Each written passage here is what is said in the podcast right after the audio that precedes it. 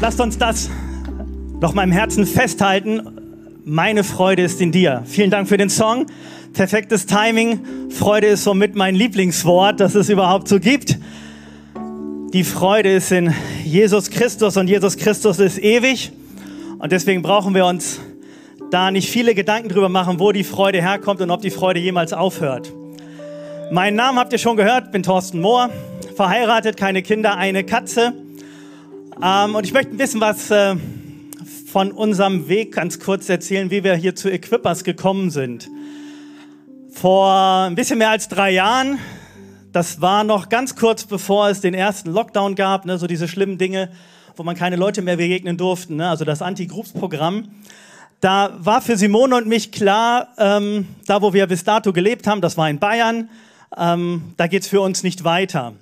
Und wer mich kennt, ähm, der liebt es, wenn er also ich bin jemand, ich liebe es, wenn ich planen kann. Ich liebe es, wenn ich so ein weites Feld habe und ich weiß, was daraus werden soll. Manche Leute geraten in Panik. Ich freue mich eher und für mich ist das eine Challenge. Und auf einmal haben wir so gesessen und gesagt, wow, ähm, jetzt liegt Deutschland wie so ein weites Land vor uns und wir können uns überlegen, wo wir leben wollen. Also wir waren am überlegen, ne, gehen wir noch weiter in die Berge. Also wir haben in Franken gelebt, das ist so Mittelgebirge, noch, das sind noch nicht so richtig Berge. Ne? Gehen wir so richtig mal in die Berge, wo die Leute nur Lederhosen tragen. Ähm, wir haben auch überlegt, irgendwo ähm, nach Sachsen-Anhalt zu gehen oder zurück nach Bremen, wo wir gerne gelebt haben. Aber genau, und dann kam so ein ganz massives Reden Gottes und die Sehnsucht in unserem Herzen war so groß, zurück nach Schleswig-Holstein zu kommen und zurück in, den, zurück in den Norden. Und das war so eine ganz spannende Reise. Jetzt es ist so dunkel, wo ist Dirk? Dirk ist mein Zeuge. Dirk Sprenger, ähm, wir haben erst gedacht, Gott ruft uns nach Angeln. Äh, wir wären sogar bereit gewesen, nach Angeln zu ziehen für, für, für, für, für Jesus. Ähm, und wer mich so ein bisschen kennt, äh, weiß auch, äh, wenn es irgendwie um einen Umzug oder sowas geht, ich gucke als erstes nach Häusern. Ne? Wo kann ich leben? Und wir haben uns sogar in, in, in Geltingen ein Haus angeguckt. Ähm, und dann haben wir festgestellt, dass das zu klein ist, dass wir da irgendwie nicht reinpassen, dass das irgendwie, jeder Raum war zu klein. Also ich habe das mit Dirk alleine angeguckt, Simone war zu Hause und Dirk ist ja so ein bisschen Verkäufer. Da habe ich gesagt, komm Dirk, du musst Simone anrufen, du musst ihr erklären, dass das nicht das Haus für uns ist. Ähm, genau, in der Zeit haben wir dann auch Kontakt zu ähm, Simon und Christoph aufgenommen, haben so das erste Gespräch gehabt. Wir kennen uns ja schon eigentlich viele, viele Jahre und haben gesagt, hey, wir wollen zurück in den Norden und ähm, für das, was wir auf dem Herzen haben, gibt es eigentlich nur eine Church im Norden. Das, wir können eigentlich nur zu Equippers gehen und wollen mit euch irgendwas machen. Wir wollen dazugehören. Und das war so eine ganz spannende Zeit weil ähm, wer Equippers jetzt so ein bisschen kennt und wer Simon und Christoph kennt, die sagen erstmal ja. Ähm, und die nehmen dich mit auf eine Reise und so irgendwann bekennen sie dann Farbe. Und äh, so ein Gespräch hatten wir dann, äh, wo sie uns dann ziemlich deutlich gemacht haben, wie der Equippers-Weg aussieht. Ähm, es gab so einen Satz von Simon, der sagte, wir kennen uns doch gar nicht. Und ich dachte, äh, wir kennen uns doch und so, ne? ich weiß doch, wer du bist und so. Und gut, so nach, nach, nach drei Jahren jetzt hier in der Church tue ich Buße und sage, okay, nee, man lernt sich erst dann kennen, wenn man zusammen Church baut, wenn man zusammen in einer Church ist, wenn man gemeinsam Dinge macht. Ähm, genau, und Simon hat, uns, Simon hat uns mega herausgefordert, weil er hat Dinge gesagt, ähm, die mir nicht gefallen haben. Die gar nicht meiner Vorstellung entsprachen. Ähm, Simon hat so gesagt, hey, das geht ganz langsam los. Ne? Und dann gab es so eine Platzanweisung, ja, wenn ihr da seid, geht mal ins Welcome-Team. Ne, Welcome-Team ist großartig, ich liebe euch. Ne? Das rote, rote Shirts sind am besten. Ähm, genau, und das war, unser, das war so unser Weg rein und der hat uns doch ein bisschen, der hat uns doch ein bisschen herausgefordert, aber im Nachhinein ähm, muss ich sagen, ähm, Simone und ich, wir haben noch nie eine Church erlebt, wo, wo wir so liebevoll und so fürsorglich behandelt wurden. Und ich ziehe meinen Hut vor dir, Simon, vor Christoph. Eine Lilly ist, glaube ich, gerade nicht da. Ne? Auch vor Lilly ziehe ich meinen Hut. Ähm, weil das war bisher eine fantastische Reise mit euch und das war, war richtig stark. Und ich habe so ein Beispiel mitgebracht. Ähm, wir hatten jetzt ja den Sommer unsere Heartbeats-Serie. Und ähm, was ich richtig stark finde, auch unsere Pastoren leben die Werte ihren Mitarbeitern und Leitern gegenüber. Jetzt ist Lilly leider nicht da, aber das Beispiel ist so schön, das muss ich trotzdem erzählen. Darfst du ihr erzählen, dass ich gut über sie gesprochen habe? Ähm, genau, Lilly leitet eine Group im neuen Semester und fragt mich dann so, Mensch Thorsten, ich will eine Group leiten und dann hatten wir Austausch und sie sagt, hey, ich habe jetzt das alles ausgefüllt, ist das so richtig und so weiter.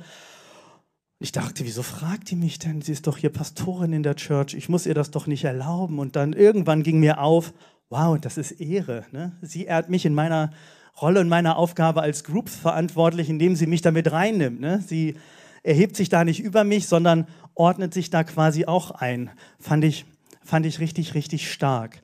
Äh, und noch eine zweite Sache, die mir und uns in den letzten drei Jahren total wichtig geworden ist. Ähm, wir sagen ja, Equippers ist äh, auch Kirche oder vor allen Dingen Kirche für die nächste Generation. Und wenn ich hier so reingucke oder wenn ich sonntags um 8 Uhr beim, beim Startmeeting bin, dann bin ich oft der Älteste. Und wisst ihr, das finde ich richtig geil. Das finde ich richtig stark, weil ähm, wenn ich mal irgendwann 70 bin, das sind noch so ein bisschen über 20 Jahre, dann habe ich, glaube ich, keinen Bock mehr um 8 Uhr bei dem Meeting da zu sein. Aber wenn ich hier in die Runde gucke, äh, dann weiß ich, dass ich es auch nicht sein werde, weil da so viel nachkommt, weil da so viel, weil da so viel Power ist, weil da so viel Potenzial ist. Ne? Wenn ihr so mal euch vor Augen haltet, wer da heute zum Beispiel auf der Bühne gewesen ist. Marco hat das erste Mal im Worship-Team Gitarre, E-Gitarre gespielt und so. Da kommt so viel nach, das ist richtig stark. Aber eigentlich soll ich heute über Groups reden. Aber doch den Satz muss ich noch sagen. Ne? Also wenn du meine Generation bist oder sogar noch ein paar Jahre mehr auf dem Buckel hast, ähm, dann lass dir mal sagen, das hier ist die beste Church für dich, um in Frieden und gut alt zu werden. Weil du wirst nicht irgendwann kommen. Ich glaube nicht, wenn ich 75 bin, kommt Simon auf mich zu. Gut, der ist dann auch ein alter Knochen. Dann kommt er nicht auf mich zu und sagt, hey Thorsten, wir brauchen noch jemanden zum Bühnenelemente schleppen, sondern ne, dann sind das Alis Kinder oder Alis Enkelkinder, die dann Bühnenelemente schleppen. Und das ist, das ist richtig stark. So, aber wir haben Group Sonntag und ich will nicht so viel über Equippers erzählen, aber das war mal wichtig, äh, dass ihr mich und mein Herz vielleicht ein bisschen kennenlernt. Groups. Groups sind dynamisch und deswegen bitte ich mal, alle aufzustehen, die in den letzten zwei Jahren Teil einer Group gewesen sind. Na, alle, die ihr irgendwo mal in einer Group gewesen seid, also nicht nur die Leiter, ne? Okay, das ist, das ist ausbaufähig, wie ihr merkt. Ihr dürft euch widersetzen, aber schon eine ganze Menge. Das ist schon eine ganze Menge. Und jetzt stehen mal alle Groupleiter auf. Wieder aufstehen. Und die haben mal einen fetten Applaus verdient, oder?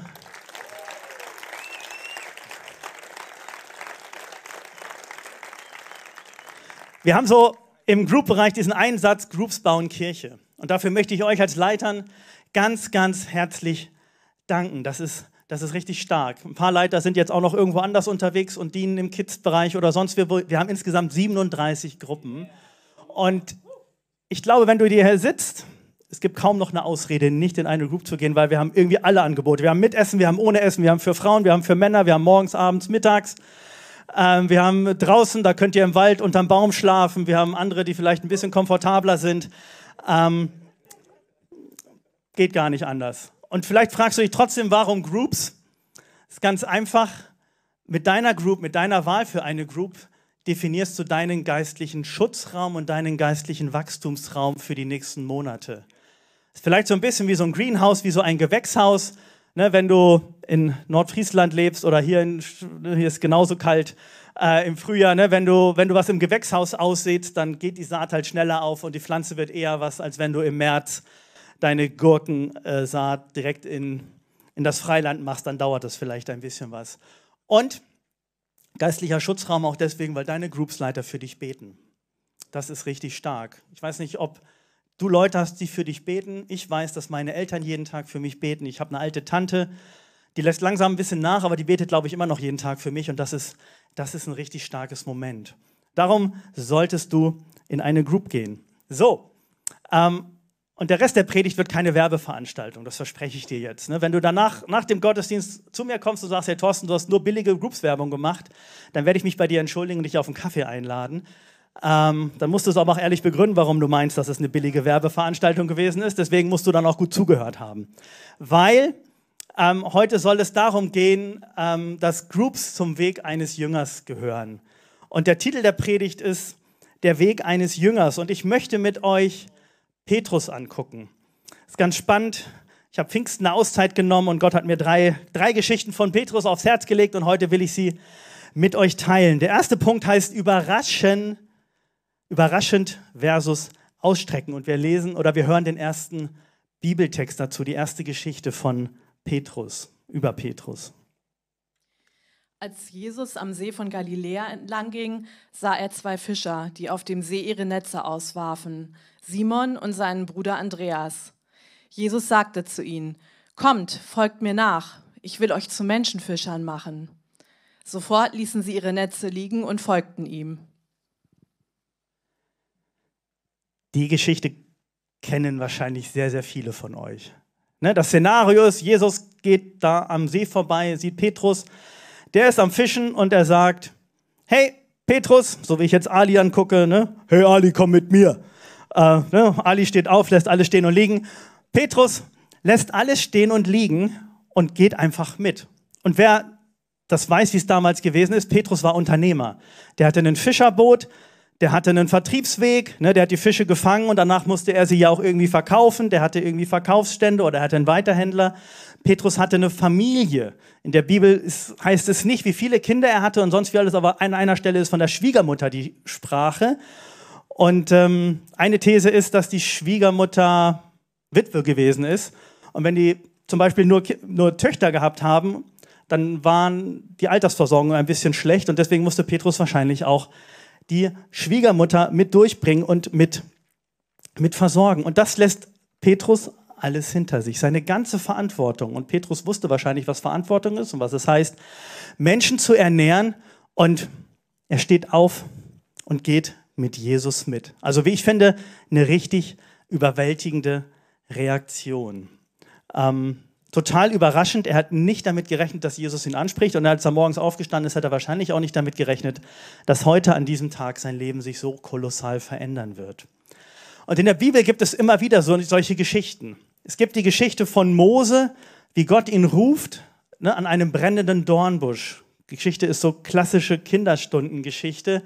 Jesus hütet die Ziegen und die Schafe, geht da durchs durchs Land und auf einmal sieht er einen Dornbusch, der brennt, aber nicht verbrennt. Dann geht er dort näher und Gott spricht zu ihm und spricht die Berufung über Mose aus. Und Moses Leben verändert sich radikal und er wird der Anführer eines ganzen Volkes und führt Israel in die Freiheit. Eine andere Geschichte, die ich liebe, ist die Geschichte von Samuel. Samuel ist ein Prophet und das ist später der, der die ersten Könige Israels salbt. Also so ein, ne, der steht irgendwie ganz oben in der Hierarchie von den, von den Helden des Alten Testamentes und als Junge lebt er im Tempel unter der Aufsicht des hohen Priesters Eli. Eli ist nicht so der Burner als äh, hoher Priester, der lässt seinen Kindern zum Beispiel ziemlich viel durchgehen und um die geistliche Beschaffenheit der Nation steht es nicht ganz so gut und das hat auch was mit Eli zu tun. Ähm, und dann gibt es diese Situation, Samuel schläft in seinem Bett und dann wird er gerufen. Also er schläft und hört Samuel, Samuel, Samuel. Und Samuel denkt, okay, Eli ruft mich, steht auf, geht zu Eli und sagt, Eli, was ist? Und Eli sagt, lass mich schlafen, was willst du von mir? Leg dich wieder hin, du hast geträumt. Okay. Samuel legt sich ins Bett, schläft wieder, hört wieder die Stimme, Samuel, Samuel, Samuel. Und Samuel rennt wieder zu Eli, weckt ihn und sagt, hey, hier bin ich, du hast mich gerufen. Und dann wacht Eli auf und merkt, ne, da hat er mal einen Geistesblitz im wahrsten Sinne des Wortes und sagt, hey Samuel, das könnte Gott sein, der dich ruft. Das könnte Gott sein, der dich ruft. Wenn du das nächste Mal dieses Rufen hörst, dann sag einfach, Herr, hier bin ich, ich höre. Und genau das passiert. Er legt sich wieder hin, er schläft und Gott ruft ihn wieder, ruft Samuel beim Namen. Und dann sagt er, Herr, hier ist dein Diener. Und dann spricht Gott ihm Berufung zu. Das ist richtig stark. Also, der Punkt. Überraschend versus ausstrecken. Und ich habe auch so eine Geschichte, die damals mein Leben verändert hat. Und ich erkläre euch auch gleich, warum ich euch diese Geschichte auch noch erzähle. Ähm, 2007.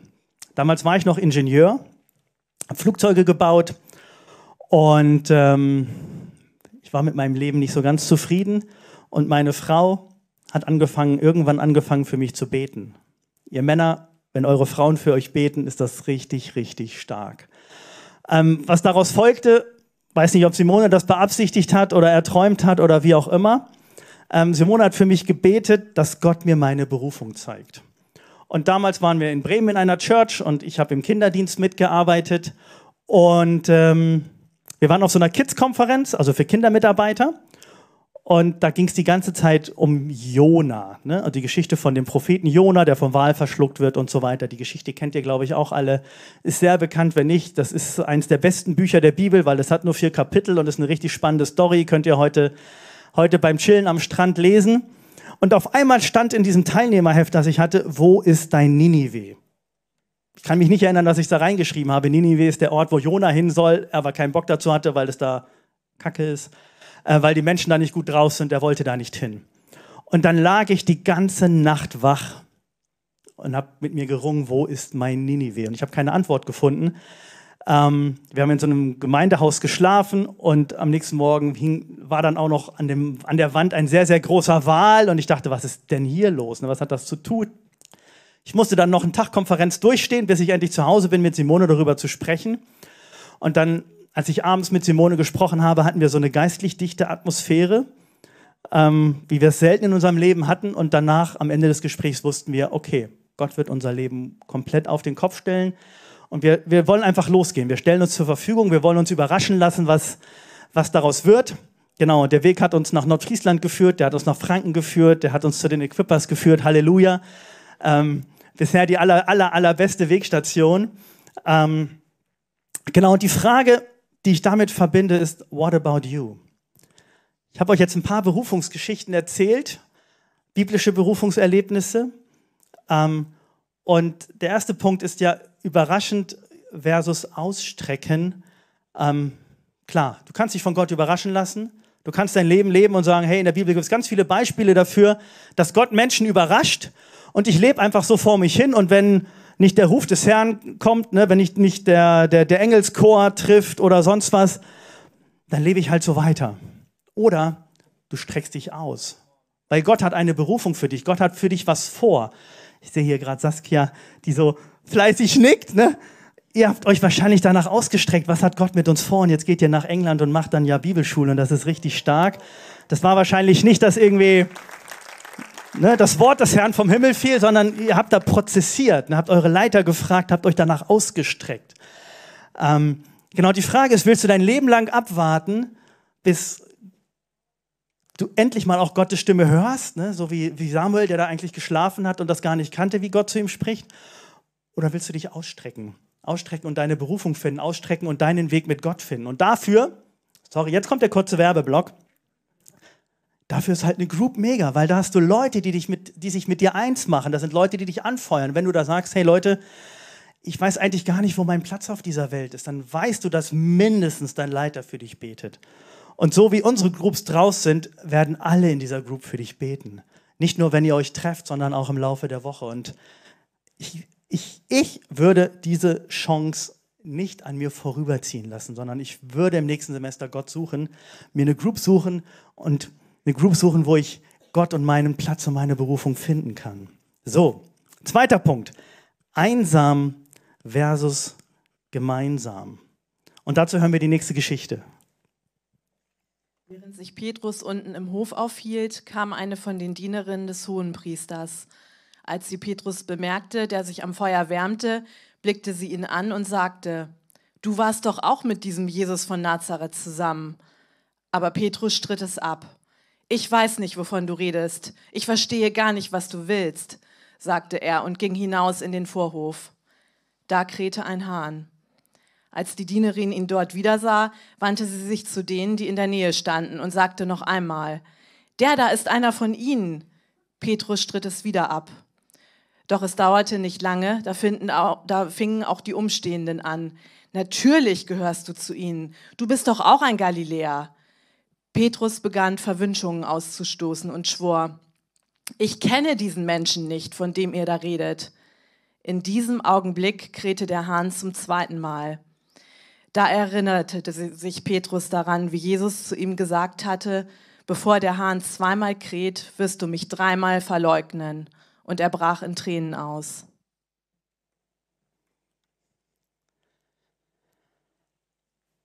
Auch eine wahrscheinlich recht bekannte Geschichte.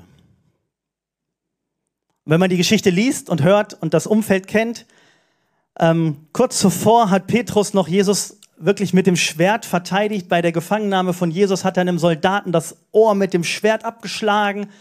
Und Jesus hat den Soldaten geheilt, das Ohr wieder dran gemacht. Und dann wird Jesus gefangen genommen. Er kommt vor Gericht, er wird verurteilt. Und Petrus schleicht da so rum und dann passiert diese Episode. Und vorher, ne, in den Geschichten vorher, auf dem Weg vorher mit Jesus, hat Petrus gesagt, hey Jesus, ich werde immer an deiner Seite sein, ich werde für dich sterben und sonst wie. Und dann passiert sowas. Er verleugnet Jesus, er verrät Jesus. Petrus, der Versager, könnte man sagen. Und wisst ihr, was das eine Problem von Petrus ist? Das Problem eins von Petrus ist, es fehlt eine Group. Ja, er war zwar mit den zwölf Jüngern Jesu unterwegs, aber das war eher wie eine Schule. Da gab es Jesus, der hat sie gelehrt, der hat sie ausgebildet, aber es gab noch keine Struktur von Group. Und wer dann Heilsgeschichte, ne, so ein frommes Wort, noch ein bisschen besser kennt, es gab auch noch nicht so die Ausgießung des Heiligen Geistes. Petrus hatte außer Jesus keinen Leiter, zu dem er gehen konnte. Es gab keinen Groupleiter, es gab keine Strukturen. Und das zweite Problem, das geht viel tiefer. Petrus sagt, diesen Jesus kenne ich nicht. Diesen Jesus kenne ich nicht. Und dass das eigentliche, es ist, glaube ich, gar kein Problem, sondern es ist eine Herausforderung, es ist eine Challenge. Was für einen Jesus hat Petrus vorher kennengelernt? Jesus, derjenige, der heilt, der vollmächtige Prediger, der, der den Sturm stillt, der Wasser zu Wein macht, der Vollmacht hat. Ne? der hat Jesus erlebt als jemand, hey, mit Jesus an meiner Seite kann mir nichts passieren. Und dann wird er gefangen genommen. Und das passt überhaupt nicht in sein Schema. Jesus gefangen genommen, Jesus verurteilt, später gekreuzigt. Und Petrus sagt, diesen Jesus kenne ich nicht. Also ich glaube, ich hätte auch ganz viele Fragen gehabt.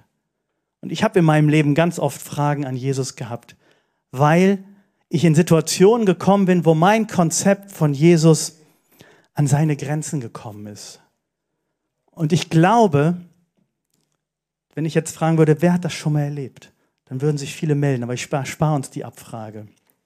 Was passiert, wenn dein Konzept von Jesus an seine Grenzen kommt? Was machst du dann? Wo gehst du hin? Läufst du weg? Flüchtest du? Oder suchst du Gott? Simone und ich, wir hatten mal, Simone und ich, wir hatten mal eine Situation in unserem Leben. Und ich erzähle euch jetzt kurz vom schlimmsten Tag in meinem Leben.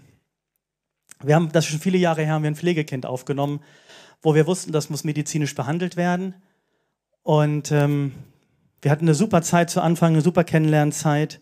Und dann kam der Tag der Operation und so, das hat auch alles gut geklappt. Aber eine Woche später oder sowas, ich war gerade auf dem Weg den Jungen zu besuchen. Und ich kam da in dem Krankenhaus an und auf der Station war totale Hektik. Und ich wusste nicht, was los ist. Und man hat mich nicht zu meinem Sohn, also zu unserem Pflegesohn, vorgelassen. Und da wusste ich, okay, da ist irgendwas, da ist irgendwas schiefgelaufen. Irgendwann hat mich ein Arzt dann äh, zu sich geholt und ähm, hat mich aufgeklärt, was da los gewesen ist. Ähm, genau, es folgten noch zwei total turbulente Wochen, sehr, sehr intensive Wochen auf der Kinderintensivstation. Danach ist dieser wundervolle Junge gestorben. Und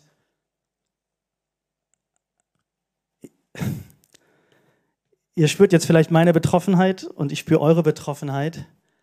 Ähm, unser Konzept von Jesus ist in dem Moment an unsere Grenzen gekommen. Weil wir hatten vorher gebetet, wir haben mit Freunden gebetet, wir haben im Hauskreis gebetet, wir haben mit unseren Pastoren darüber gesprochen und wir haben so viel Zuspruch gehabt, wir haben so viel Zusagen gehabt, wir haben so viel Ermutigung gehabt, wir haben so viele Leute gesagt, die haben gesagt, hey, das ist richtig cool, dass ihr das macht. Und wir hatten zu Anfang, ey, das lief glatt, ne? Der konnte kein Deutsch und wir haben uns mit Händen und Füßen verständigt, aber es war eine, ne, es gibt eine Sprache des Herzens und die hat funktioniert. Und wir wussten, wir wussten nicht damit umzugehen. Und wir wussten, hm, wir haben jetzt keine Depression, wir haben keine psychische Krise, sondern wir verstehen Gott gerade nicht. Und eine Sache, die wir gemacht haben, ist, die klang in dem Moment total verrückt. Wir sind zu einer Lobpreiswoche gefahren. Ne, wir sind in so ein christliches Tagungshaus gefahren, wo ein Lobpreisleiter war, den ich schon persönlich kannte, von dem ich schon mal sehr viel Segen empfangen habe. Und wir waren in einer Lobpreiswoche und wir haben Gott gesucht. Und das war so heilsam, das war so, boah, so überwältigend. Ich weiß noch, das eine Mal war irgendwie so eine prophetische Szene und Simone hatte so eine, irgendwie sie stand da als Engel und hat irgendwas gesungen oder sowas. Ich weiß es nicht mehr ganz genau, aber es war für mich so überwältigend zu sehen, wie Gott das, das gebrochene Herz meiner Frau berührt. Diesen Jesus kenne ich nicht. Und ich weiß nicht, ob du solche Situationen in deinem Leben schon mal gehabt hast und ich weiß nicht, wo du dann hingehst. Ich hatte in der Zeit einen super, super guten Freund. Das war jemand, der dahin geht, wo es weh tut. Der wusste, wenn ich Thorsten treffe, dann wird das kein Spaß, weil wenn ich Thorsten treffe, werde ich mit Trauer konfrontiert, da werde ich mit Fragen konfrontiert, da werde ich mit Zweifel an Gott konfrontiert. Und der ist trotzdem zu mir gegangen, der hat sich mit mir getroffen. Der hat mich nicht wie ein Problem behandelt, sondern hat mich wie ein Freund behandelt. Der hat nicht gesagt, das ist Thorsten mit dem Problem und der Trauer, sondern es ist Thorsten, mit dem Gott was vorhat und wo Gott ihn irgendwann in was Neues führen will.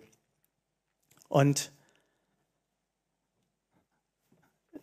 Spätestens jetzt merkt ihr, glaube ich, dass das heute keine billige Werbeveranstaltung für Groups ist. Aber ich wünsche jedem, der hier sitzt, dass er solche Leute hat. Wenn du nicht mehr weißt, wie du mit diesem Jesus umgehen sollst, wenn du nicht mehr, wenn du sagst, diesen Jesus kenne ich nicht, wenn du merkst, mein Glaube kommt an seine Grenzen, wenn du Fragen hast und zweifelst, was soll das eigentlich, dann wünsche ich dir, dass du so eine guten Freunde hast, die bei dir stehen ähm, ich habe ein paar Freunde, die würden Tag und Nacht zu mir kommen. Und solche Freunde findest du sehr, sehr, sehr wahrscheinlich in einer Group. Und wir sind nicht dazu geschaffen, alleine durchs Leben zu gehen. Simon sagte, heute ist der Anti-Corona-Sonntag. Tu dich mit Leuten zusammen und rüste dich aus. Also, Punkt 2. Einsam versus gemeinsam. Und jetzt kommt der dritte Punkt. Simone, bist du ready? Die dritte Geschichte. Ähm, und der dritte Punkt heißt zurück versus vorwärts. Und wir hören die dritte Geschichte von Petrus oder mit Petrus. Jesus zeigte sich seinen Jüngern später noch ein weiteres Mal. Er erschien ihnen am See von Tiberias, wo Simon Petrus, Thomas, auch Didymus genannt, Nathanael aus Kana in Galiläa, die Söhne des Zebedeus und noch zwei andere Jünger zusammen waren. Simon Petrus sagte, ich gehe fischen. Wir auch, sagten die anderen. Wir kommen mit. Sie gingen zum Boot hinaus und legten ab, aber in jener Nacht fingen sie nichts. Als es dann Tag wurde, stand Jesus am Ufer. Doch die Jünger erkannten ihn nicht. Kinder, rief er ihnen zu, habt ihr nicht ein paar Fische für das Frühstück? Nein, riefen sie zurück, nicht einen einzigen. Werft das Netz auf der rechten Seite des Bootes aus, forderte er sie auf. Ihr werdet sehen, dass ihr etwas fangt. Sie warfen das Netz aus, aber dann konnten sie es nicht mehr einholen. Solch eine Menge Fische hatten sie gefangen. Da sagte jener Jünger, den Jesus besonders liebte, zu Petrus, es ist der Herr. Als Simon Petrus ihn sagen hörte, es ist der Herr, warf er sich das Obergewand über, das er bei der Arbeit abgelegt hatte, band es fest und sprang ins Wasser, um schneller am Ufer zu sein. Die anderen Jünger kamen mit dem Boot nach, das Netz mit den Fischen im Schlepptau. Sie hatten es nicht weit bis zum Ufer, nur etwa 100 Meter. Als sie aus dem Boot stiegen und an Land gingen, sahen sie ein Kohlenfeuer, auf dem Fische brieten, auch Brot lag dabei.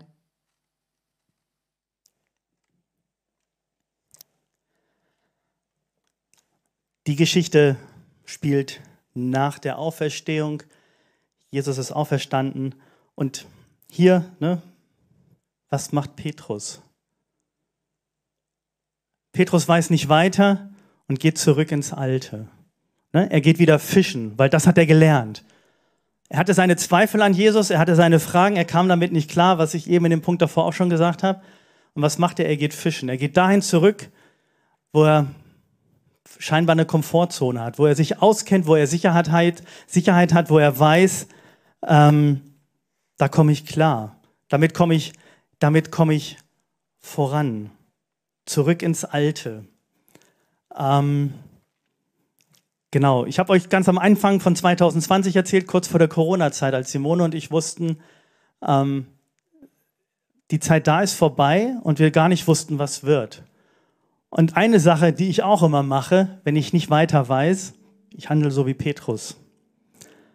Ich hatte damals vor zehn Jahren nicht mehr als Ingenieur gearbeitet, aber ich habe angefangen, Bewerbungen als Ingenieur zu schicken, weil ich gedacht habe, hm, das kann ich auf jeden Fall, wahrscheinlich noch, da habe ich ein Zertifikat und in Deutschland sind wir ja eine Scheingesellschaft und den Schein, den Schein kann ich hochhalten. Und dann war diese Corona-Zeit, es war Lockdown, ich bin viel spazieren gegangen und ich kann euch genau den Ort sagen, wo es gewesen ist. Ich weiß den Tag nicht mehr. Müsstet ihr Dirk Sprenger fragen, weil ich ihm danach gleich eine Sprachnachricht geschickt habe und gesagt habe, was ich gerade mit Gott erlebt. Dann bin ich da durch diese Altstadt, durch diese Kleinstadt gegangen und genau diese Geschichte kam mir in den Sinn. Dass ich gedacht habe, oh Thorsten, du bist genauso wie Petrus. Du willst gleich wieder ins Alte, in das scheinbar sichere, in das Scheinbare, wo du die Kontrolle hast, in das Scheinbare, wo, wo, wo du der bist, der irgendwie was tun kann. Und diese Geschichte war für mich so viel Zuspruch und Verheißung. Ne, die, die, die Jünger gehen fischen. Jesus fragt sogar noch, hey, habt ihr mal ein paar Fische für mich? Und die Fischer haben keine Fische, aber Jesus ist am Ufer und hat einen Fisch. Und Jesus bereitet ein Frühstück. Und das hat mich so getroffen.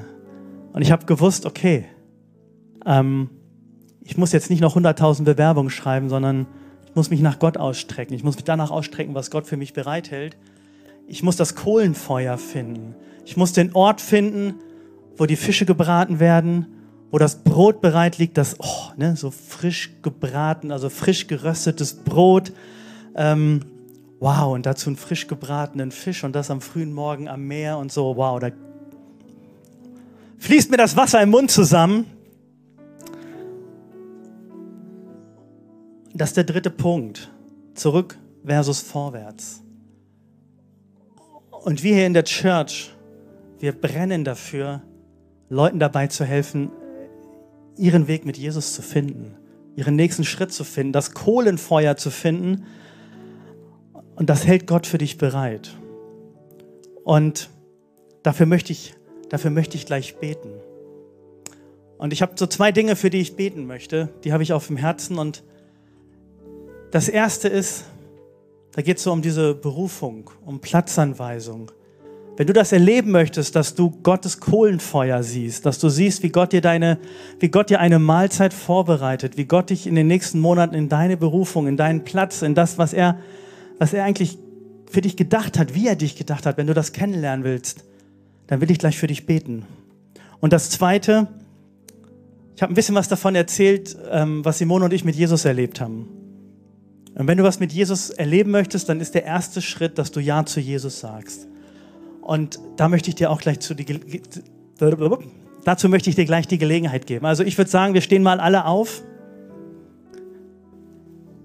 und wir machen erstmal das eine, dass ich für die bete, die sagen, wow, ich möchte, ich möchte an Gottes Kohlenfeuer kommen. Ich möchte erleben, wie das ist, dass ich die Nacht fische, nichts fange und ans Ufer komme und der Fang ist schon da, dass alles vorbereitet ist. Ich möchte, ich möchte Gottes Wege für mein, für mein Leben finden, erkennen und kennenlernen. Und wenn du sagst, ja, das will ich jetzt ergreifen und das möchte ich in den nächsten Monaten kennenlernen, dann darfst du dich jetzt dafür melden. Dankeschön, Dankeschön, Dankeschön. Und dann möchte ich für euch beten. Und wir als Church, wir machen uns eins und segnen die Geschwister im Gebet die sich nach dir ausstrecken. Heiliger Geist, komm du. Und Jesus, das ist so gut, dass du lebst. Es ist so gut, dass du regierst. Und das ist so gut, dass du diese tollen Männer und Frauen siehst. Und danke, dass du diesen Hunger siehst. Und danke, dass du diesen Hunger begegnen wirst, dass du diesen Hunger stillen wirst. Jesus, ich preise dich für das, was du in den nächsten Wochen und Monaten tun wirst. Und ich preise dich für das, was du in das Leben dieser Menschen hineinsprechen wirst. Und wir versiegeln das jetzt in der Kraft des Heiligen Geistes. So soll es sein, so soll es geschehen, dass du in den nächsten Monaten Gottes Wege für dich erkennst. Amen. Und dann noch dieser zweite Schritt. Ich war acht Jahre alt und es war auf einer Kinderfreizeit, dass ich mein Leben Jesus gegeben habe. Und heute ist der 10. September 2023 und das kann der wichtigste Tag in deinem Leben werden. Und du kannst heute Ja zu Jesus sagen. Und das ist bei uns ganz einfach.